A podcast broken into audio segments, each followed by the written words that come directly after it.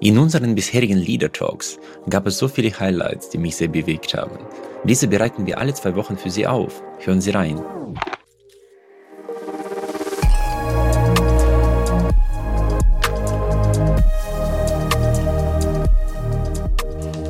Äh, apropos Innovationskraft, äh, ich meine, es wird ja vorhergesagt, dass wir einen Untergang der Innovationskraft in Europa erleben und dass in anderen Regionen äh, viele deutlich innovativer sind, unter anderem auch unter anderen ethischen Gesichtspunkten.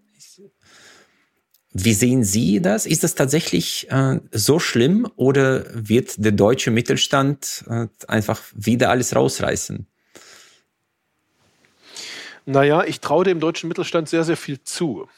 Ähm, aber wenn wir, wenn wir nüchtern und, und, und ohne Hoffnungen, sondern einfach nur mit dem, was wir sehen, sozusagen, auf die, mhm. auf die aktuelle Situation schauen, dann muss man schon sagen, ähm, dass Deutschland deutlich, aber, aber, aber überdeutlich an Geschwindigkeit verloren hat, ähm, in Rückstand geraten ist in, in all den Dingen, die die technologische Innovation, neue Technologien und sowas betreffen. Und aus meiner Sicht hat das einen, einen besonderen Grund, der, der sehr schwer äh, zu lösen ist. Ähm, ähm, dieser, dieser Grund, ich, ich beschreibe das äh, oft, äh, wenn ich darüber spreche, mit, ähm, mit der Generation meiner, meiner Großeltern.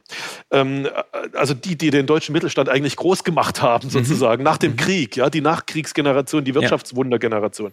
Ähm, ich sage immer, Mensch, oder ich frage immer so ein bisschen rhetorisch, wieso haben die eigentlich äh, es geschafft, nach dem Krieg, wo alles kaputt war, es wieder aufzubauen und so weiter. Ähm, und die, die für mich treffendste Antwort auf diese Frage ist, die haben ich sag's mal ganz platt, ganz einfach, ganz salopp. Die haben 24 Stunden, sieben Tage die Woche gearbeitet, damit es ihren Kindern besser gehen wird. Ihnen ging's nicht gut. Sie haben gesagt, okay, jetzt, äh, jetzt müssen wir ran und dann wird es den Kindern besser gehen. Und dadurch ist etwas entstanden, was wir heute das Wirtschaftswunder nennen. Ähm, und komischerweise ist dann in der, das war meine Großelterngeneration. Und dann kam meine Elterngeneration und denen ging es super gut. Ähm, 80er Jahre, 90er Jahre des letzten Jahrhunderts.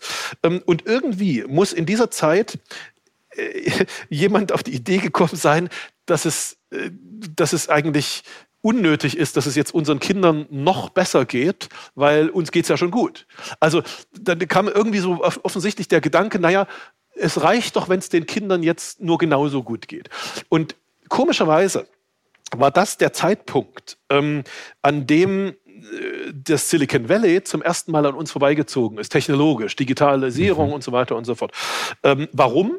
Weil das Silicon Valley ein, ein Auffangbecken, ein Schmelztiegel für Menschen aus aller Welt, für Immigranten aus aller Welt ist, denen es nicht gut geht, wenn die da hinkommen. Die kommen mit einem Touristenvisum, die versuchen binnen drei Monaten eine, eine Anstellung, eine Arbeitserlaubnis zu bekommen. Ja, um, warum? Weil sie Technologien benutzen wollen, neue Technologien und neue Unternehmen, die dort gegründet werden, neue Startups, um ihren Kindern eine bessere Welt zu bauen. Genau das, was unsere, unsere Großelterngeneration nach dem Krieg auch, auch hier gemacht hat. Und jetzt sind in den letzten fünf Jahren nun auch noch die Chinesen an uns vorbeigezogen ähm, aus dem gleichen Grund, nicht die chinesischen Dörfer, denen geht es dreckig, aber, aber die chinesischen Megacities, Shenzhen, Shanghai, ähm, die ein Auffangbecken für Immigranten aus chinesischen Dörfern sind, die da hingehen und 24 mhm. Stunden, sieben Tage daran arbeiten, mit Technologie und Startups, dass es ihren Kindern besser gehen soll. Also, äh, die Antwort auf Ihre Frage, ob wir es in Europa schaffen werden, ähm, die mitzuhalten, innovativ mitzuhalten mit der Welt, ist aus meiner Sicht äh, wird aus meiner Sicht beantwortet ähm, mit der Frage, ob wir es schaffen, uns mit Menschen zu verbinden, denen es heute nicht gut geht und die Technologien und neue Unternehmen und Start-ups benutzen, um ihren Kindern eine bessere Zukunft zu schaffen. Und ehrlich gesagt, uns geht es äh, so ein bisschen zu gut dafür. Mhm. Ja, wir haben nicht mehr viele von diesen Menschen, denen es nicht so gut geht. Natürlich haben wir auch welche im Land, aber, äh, aber die, die, die, die Triebkräfte in diesem Land sozusagen sind nicht mehr schon seit Jahren nicht mehr die Menschen, denen es nicht gut geht, sondern eher die Menschen, denen es irgendwie gut geht. Und die sind ein bisschen, naja, wie das so ist, ein bisschen äh, langsam, ein bisschen träge geworden, wie das eben so ist, wenn es einem, wenn's einem äh, sehr gut geht. Also schaffen wir es, uns und unser Land und unsere Innovationsfähigkeit mit Menschen zu verbinden, die die größte Triebkraft für Innovation in der Welt darstellen, nämlich Menschen, denen es nicht gut geht und die Technologien dafür benutzen, damit es ihren Kindern besser geht. Das ist für mich die zentrale Frage für, für Europa in den nächsten Jahrzehnten. Das bedeutet, die Saturiertheit bremst uns ein. So kann man das bezeichnen. So kann man oder? das kurz sagen. Ja, das, was ich jetzt ganz lange ausgeführt habe, nee, das, genau, das, unsere Saturiertheit ähm, bremst und, und, zwar, äh, und zwar ungemein. Ähm, und, und ich will das aber jetzt gar nicht nur negativ sehen. Ich, ich, habe, ich habe wirklich Hoffnung, weil, weil, weil die Triebkraft in diesem Land, die mittelständischen Unternehmen, ähm, die müssten eigentlich in ihrer DNA, also in ihrer, in ihrer Familienkultur, die müssten dieses, ähm, dieses 24 Stunden, sieben Tage arbeiten und, und den, den, den Schwächeren eine Möglichkeit geben, stärker zu werden, das müssten die noch drin haben, weil die haben das vor, äh, naja, vor, vor nicht mal 100 Jahren, ähm, also eigentlich vor 80 Jahren, haben die das schon mal gemacht. Ja? Also eigentlich müsste diese, dieses, wie man das macht, müsste noch in den Menschen drinstecken. Und ich hoffe sehr, dass das noch in den Menschen äh, drinsteckt, in den mittelständischen Unternehmen.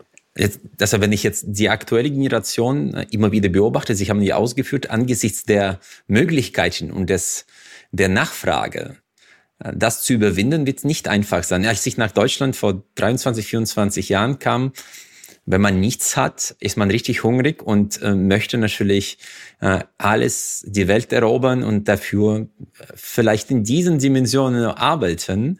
Und für mich war immer wieder die Frage, wie kann ich meine Kinder hungrig erziehen, ohne die Hunger zu lassen? Ja, das ist eine sehr spannende Frage. Für mich war dann irgendwann das Thema, dass durch Sport und äh, vielleicht eine, sagen wir, richtige Erziehung aus meiner Perspektive, die Kinder den Antrieb haben, aus eigener Perspektive nach vorne zu marschieren und für sich selbst äh, gewisse Träume dann zu erfüllen. Ne? Ja, also das ist tatsächlich die, die One-Million-Dollar-Frage, ja. Äh, wie, äh, Sie haben das sehr, sehr schön äh, formuliert. Wie, wie kann man Kinder hungrig erziehen, ohne sie, ohne sie hungern, hungern zu lassen? Ähm, ich, ich glaube, so wie Sie es gesagt haben, ich finde das sehr, ich finde das sehr gut. Ich finde der, der Sport, äh, alles, was sozusagen den Leistungsgedanken in sich trägt, ja, an die eigene Grenze zu gehen und die eigene Grenze noch, noch zu, zu verschieben. Mhm. Das ist, äh, das ist, glaube ich, ein, ein, ein, richtiges, ein richtiges Mittel. Schauen Sie, wir müssen ja von dem, wir müssen ja von einem Gedanken weg. Ähm, und, und dieser Gedanke ist viel zu oft in diesem Land äh, vorhanden, aus meiner Sicht, nämlich der Gedanke, dass wir quasi äh, quasi nahezu am Endpunkt der Entwicklung angekommen sind, dass wir quasi auf einem Berg ganz oben auf dem Gipfel stehen, ja.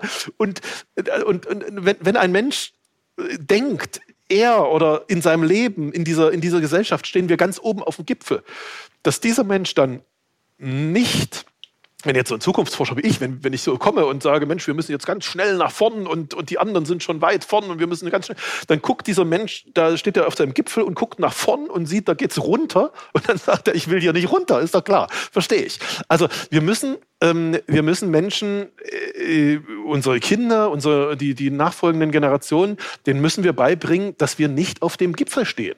Dass die Gesellschaft gerade, also auch unsere Gesellschaft, gerade dabei ist, vielleicht so ganz ganz am Fuße des Berges nach oben zu gehen, ja, weil es da nämlich noch viel mehr gibt, weil es überhaupt nicht normal ist, dass, dass Menschen mit 80 irgendwann sterben. Nee, für unsere Kinder muss es normal sein, dass sie erst mit 120 sterben. Ähm, es ist auch nicht normal, dass dass wir, wie soll ich das sagen, dass wir zweimal im Jahr krank werden oder so ist. Ja, also da haben wir uns zwar dran gewöhnt, irgendwie zweimal so eine, so eine, so eine komische Erkältung oder Grippe oder sowas haben, aber das ist ja nicht normal. Also, lange Rede, kurzer Sinn, wir müssen es hinbekommen, ähm, dass unsere Kinder genau das, genau dieses, dieses Gefühl bekommen, ähm, äh, wenn ich mich, wenn ich an mir arbeite, wenn ich mich anstrenge, dann wird mein Leben besser und ich habe das Recht darauf, dass, dass ich besser leben kann als meine Eltern. Ich muss nur mich richtig anstrengen.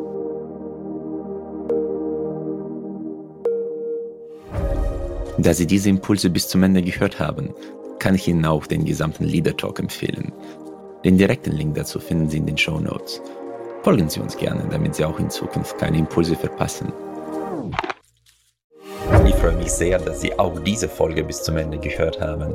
Wir investieren viele Ressourcen und Leidenschaft, um diesen Podcast möglich zu machen. Sie würden uns sehr helfen, wenn Sie dem Podcast folgen und vielleicht auch bewerten würden. Ich danke Ihnen im Voraus. Ich freue mich auf unser Wiederhören.